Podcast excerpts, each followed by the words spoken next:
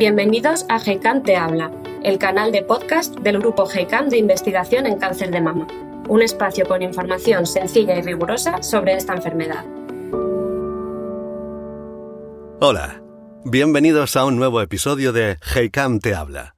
Algunos tratamientos contra el cáncer pueden producir trastornos cognitivos en ciertos pacientes, y en este sentido, el caso del cáncer de mama en la actualidad es el más estudiado. Esta serie de trastornos se conoce coloquialmente como brain o fog y puede incluir déficit de atención o de memoria, entre otros síntomas. Hoy hablamos con la doctora Claudia Panchiroli, investigadora y coordinadora de ensayos clínicos de la Unidad de Neurooncología del Instituto Catalán de Oncología de Badalona, para conocer más sobre este fenómeno. Claudia, bienvenida. Hola, buenos días. Gracias por la invitación. Nos gustaría comenzar este podcast definiendo, para aquellos oyentes que lo desconozcan, qué es el llamado coloquialmente chemo brain, en qué consiste. Sí, bueno, el chemo brain son palabras inglesas, de hecho, donde quimio va, está por chemotherapy, brain el cerebro, son todos aquellos trastornos que eh, afectan, digamos, el cerebro por el tratamiento oncológico, en primis por la quimioterapia aunque luego se ha empezado a estudiar también otros tratamientos oncológicos que no solamente eh, es la quimio, sino también, por ejemplo, el tratamiento hormonal. Entonces, de aquí se utiliza este término quimio brain o también quimio fog. Fog por esta sensación de niebla que suelen padecer las pacientes, ¿no? como un estado de confusión en el cerebro debido al tratamiento oncológico. ¿Qué tratamientos contra el cáncer de mama pueden producir este deterioro cognitivo?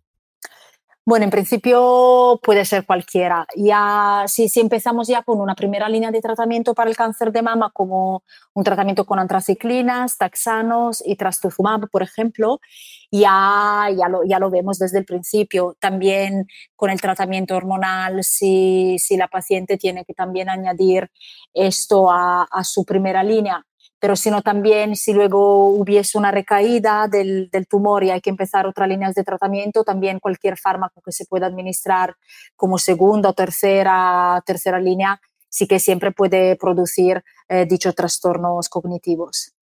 ¿Cuáles son los trastornos más habituales que os encontráis los profesionales en la consulta? ¿Qué os cuentan las pacientes? Bueno, sobre todo problemas de memoria y atención lo que se suele ver es esto, o sea, pacientes que vienen a consulta y te dicen que, bueno, es esto, que como que llevan un estado de confusión, que le cuesta mucho recordar las cosas, eh, atención, que no prestan atención cuando la gente habla, o, le cuesta, yo que sé, leer un, un, libro o ver a la televisión. Y en algunos casos se notan, bueno, no esto más a menudo, más enlentecida, o sea que sí que entienden las cosas, pero tardan más en, reaccionar, digamos. Y, también algunas han, notado como que problemas de vocación de palabras, o sea, que quieren decir alguna palabra pero no les sale. Esto es lo que más solemos ver, sí, diría esto, sí. Y cuéntanos, Claudia, ¿cómo abordáis estas situaciones en los centros hospitalarios? Bueno, nosotros, si la paciente requiere asistencia, o sea, si, si de verdad eh, quiere ser ayudada en este sentido, porque claro, mucha gente se queja de esto, pero tampoco todas quieren hacer algo por esto, porque lo ven, o sea, como que lo pueden gestionar solas. Pero si quieren y piden ayuda, lo que solemos hacer primero es derivarle a la neuróloga eh, que tenemos para oncología. Entonces la derivamos a ella y ella, bueno, hará una exploración neurológica, mirará todo y si lo considera relevante, que de verdad merece mucha atención, lo deriva a una neuropsicóloga que también tenemos en el hospital, a pesar de que la neuropsicóloga más actúa para pacientes neuro, con problemas neurológicos, por ejemplo, un ictus y tal, porque claro, esto del chemobrain eh, no, todavía no está nada demostrado, o sea, no, que se, no se puede emitir un diagnóstico, entonces no se puede actuar de forma, digamos, pautada según un trayecto, un protocolo, por lo cual se pueda hacer algo en concreto. Y a nivel individual, ¿pueden las pacientes con cáncer de mama seguir pautas para evitar o disminuir efectos secundarios a nivel cognitivo?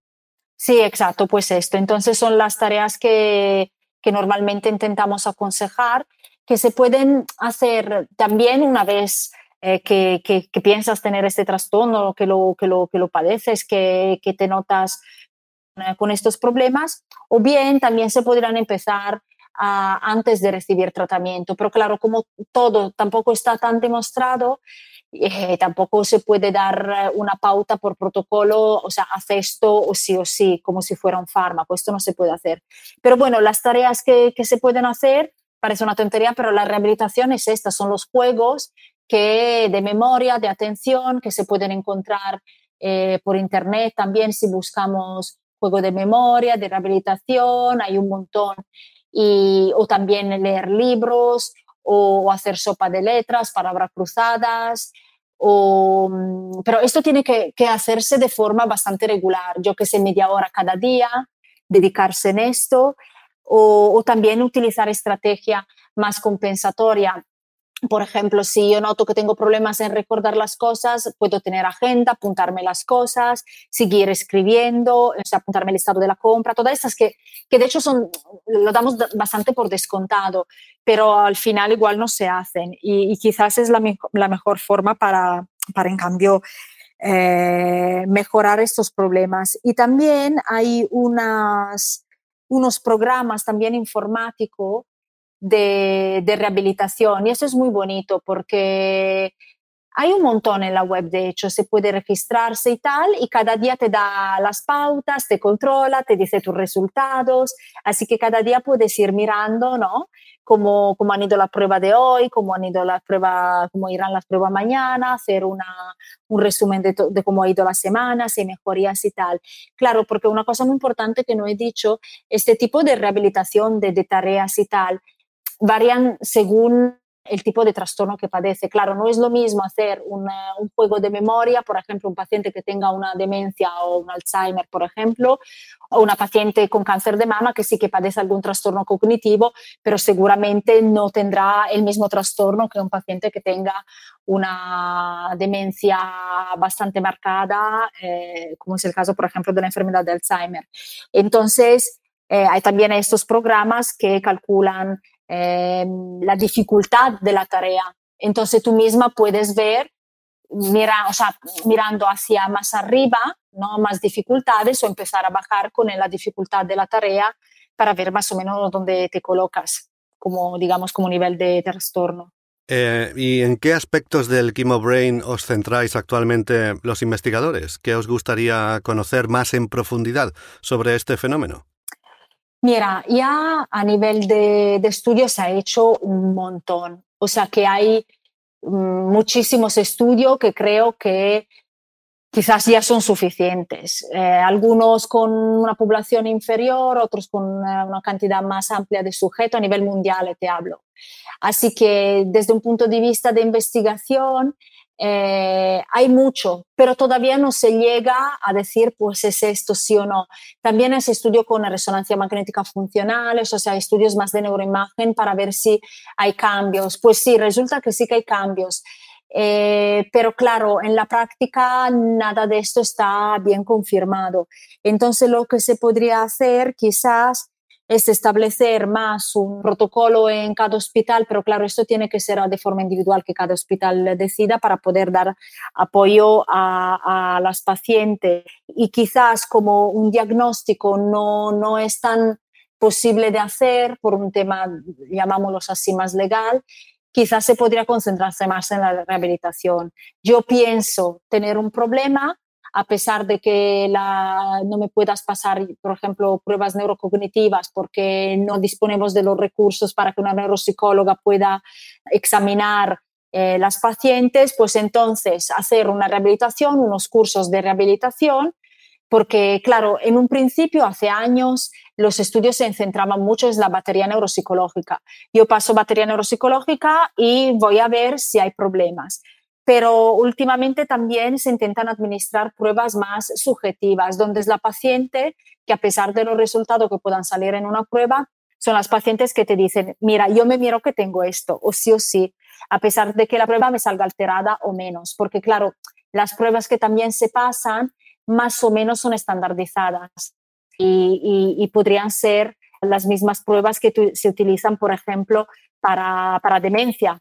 Por esto que digo, igual para la demencia puede ser sensible y para, y para un trastorno de una paciente con cáncer de mama que ha recibido un tratamiento oncológico, igual son menos sensibles. Entonces, mm, un Alzheimer lo veo bien, o sea, lo veo bien diagnosticada la demencia, la veo bien diagnosticada en una batería neurocognitiva, pero en cambio un trastorno debido a la quimio quizás en la misma batería no lo noto. Y ya, Claudia, para hacerte la última pregunta, salvo que quieras añadir algo más, que vamos bien de tiempo, ¿con qué mensajes querrías que se quedasen nuestros oyentes hoy?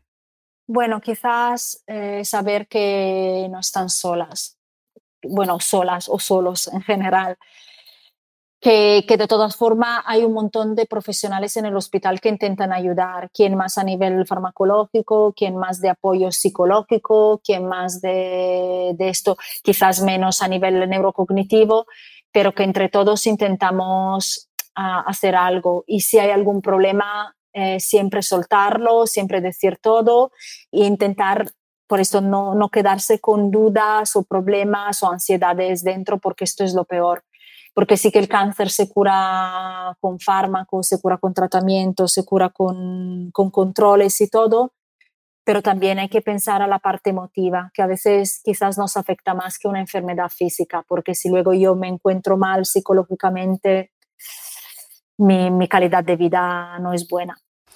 Es clarísimo. Hoy la doctora Claudia Panchiroli, investigadora y coordinadora de ensayos clínicos de la Unidad de Neurooncología del Instituto Catalán de Oncología de Badalona, nos ha ilustrado sobre el Brain o Fog. Y por eso, Claudia, queremos darte las gracias porque ha sido un placer escucharte. Gracias por tu tiempo y por tu trabajo cotidiano, que sin duda será una ayuda para muchas personas. gracias a vosotros por la invitación. Y a ustedes que están ahí escuchando otro podcast más de GCAM Te Habla, emplazarles al siguiente, porque ya saben que en esto del cáncer de mama cualquier ayuda es siempre bien recibida. Hasta pronto.